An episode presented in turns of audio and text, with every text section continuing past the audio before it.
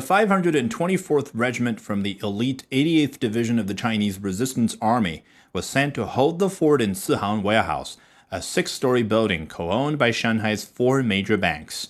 Joined by less trained security corps from Hubei, Hunan, and Zhejiang, these 411 men were up against the Japanese 3rd Division, the highest caliber in the Imperial Army.